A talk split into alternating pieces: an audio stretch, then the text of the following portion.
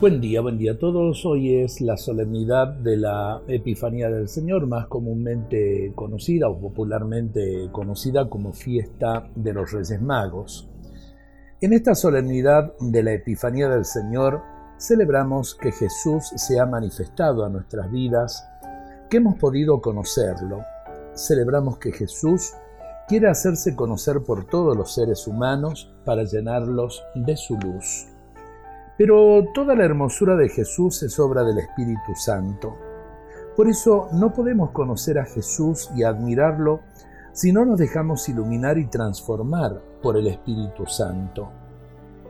El Espíritu llenó el corazón humano de Jesús desde su concepción y conoce todos los secretos del corazón del Señor.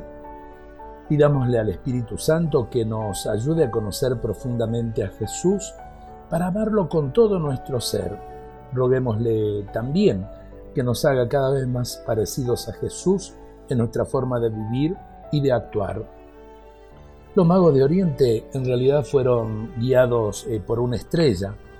Quiero pensar que esa estrella es signo, es símbolo del Espíritu Santo que los guió hasta el mismo Jesús.